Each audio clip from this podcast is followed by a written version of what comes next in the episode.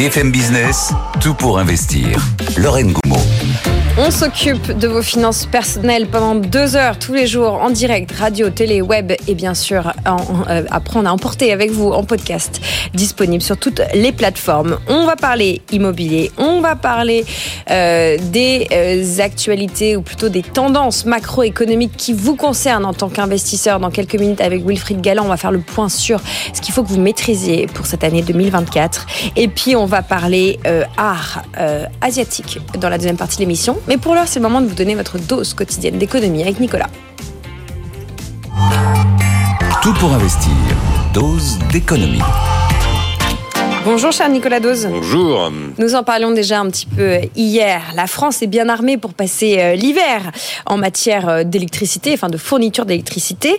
Mieux encore, le début d'année 2024 euh, est exceptionnel, je reprends vos mots, pour la production de courant dans notre pays. On a envie de se dire que les problèmes, les déboires de 2022-2023 sont bien derrière nous. Mais c'est ça. Aujourd'hui, oui. Alors on, peut, on, verra à terme, mais aujourd'hui, oui. Alors on a dit tant de mal de notre capacité à fournir de, de l'électricité il y a un an, un an et demi, qu'on peut quand même se réjouir aujourd'hui aujourd'hui de deux événements qui ont été très marquants en Europe en ce début d'année ce début d'année, ça fait une semaine. Hein. Mhm. Le 2 janvier, euh, la France enregistre un niveau record d'exportation de courant. Ça veut dire que le 2 janvier, on a envoyé à l'ensemble de nos voisins en Europe, Angleterre, Suisse, Espagne, Italie, Allemagne, Benelux, pratiquement 400 000 mégawattheures d'exportation d'électricité. 400 000 mégawattheures, c'est euh, à peu près ce que représente la consommation de l'ensemble des ménages de l'Allemagne. Hein. C'est une quantité vraiment colossal. Autre événement marquant, nous sommes les 2 et 3 janvier. Ces deux jours-là, c'est pas le cas tous les jours, c'est vrai, mais ces deux jours-là, 100% de, l'électricité produite par la France était totalement décarbonée. C'était de l'électricité sans émission de gaz à effet de serre. Alors on a souvent tendance à appuyer sur les choses qui vont mal. De temps en temps, quand il y a des choses qui vont bien et qui en plus nous distinguent des autres pays, c'est pas mal de le signaler. Et il est clair qu'aujourd'hui, à l'heure de la transition énergétique, la capacité d'avoir une électricité sans émission de gaz à effet de serre, eh ben, c'est un formidable atout pour la France. Et vous remarquerez d'ailleurs que dans les derniers baromètres d'attractivité qui sont régulièrement publiés tous les ans euh, auprès des investisseurs étrangers, qu'est-ce que la France offre comme atout selon vous? Eh bien, l'électricité décarbonée fait partie des toutes premières réponses que l'on trouve désormais. Évidemment, ce n'était pas le cas il y a trois ou quatre ans. Hmm. Est-ce que c'est la raison qui pousse notre gouvernement à vouloir euh, accélérer dans le domaine du nucléaire Ça me semble à peu près évident. Et effectivement, Agnès Pannier-Runacher, la ministre de la Transition écologique, vient donc de confirmer les 6 EPR déjà connus, mais elle vient d'annoncer que les 8 en option qui avaient été annoncés à Belfort en 2022 sont également confirmés. Ça veut dire que on augmente la perspective de euh, construction de nouveaux réacteurs à 14.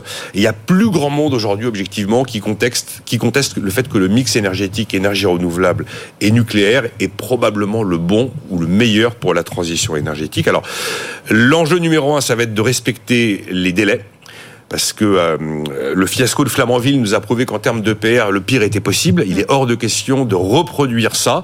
Surtout que là, les 14 nucléaires, les, les 14 réacteurs annoncés doivent normalement démarrer tous les 5 ans, deux réacteurs, deux nouveaux réacteurs tous les 5 ans à horizon 2060. Donc c'est très précis. On peut pas se permettre de multiplier par 3 les délais et par 4 ou 5 les coûts. Ça n'est pas possible. Parce qu'en plus, c'est déjà de 2060 un calendrier assez lointain.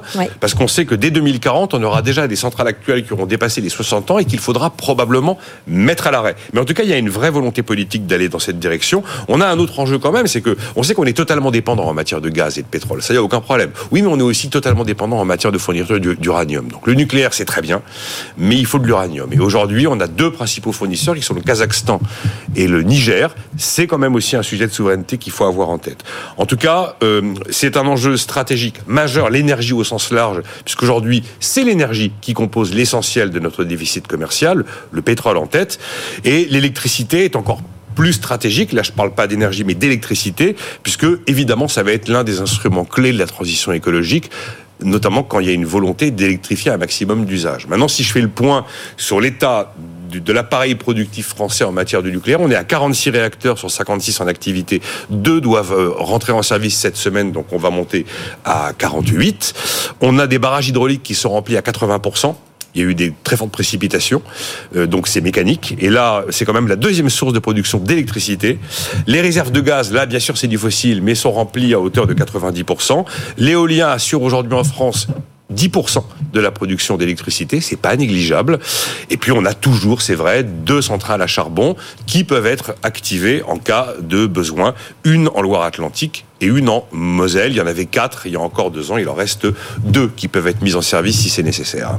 C'est bien de rappeler que le pétrole euh, constitue une des parts essentielles de notre déficit énergétique. Ah ben c'est euh, la, pratiquement, la, pratiquement, la, moitié. Hein.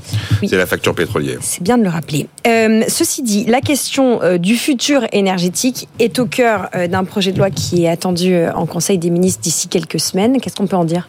Eh ben, On peut en dire qu'il y a un axe fort dans ce texte qui sera un texte de souveraineté. Alors on n'a pas tous les détails. On va voir ce qu'il y a dedans très concrètement quand ça va nous être présenté. Il a été évoqué hier. Il sera effectivement présenté à la fin du mois. L'idée qu'on sort des énergies fossiles. En fait, on reprend euh, le, la thématique euh, principale de la conclusion de la COP de la COP 28 de Dubaï.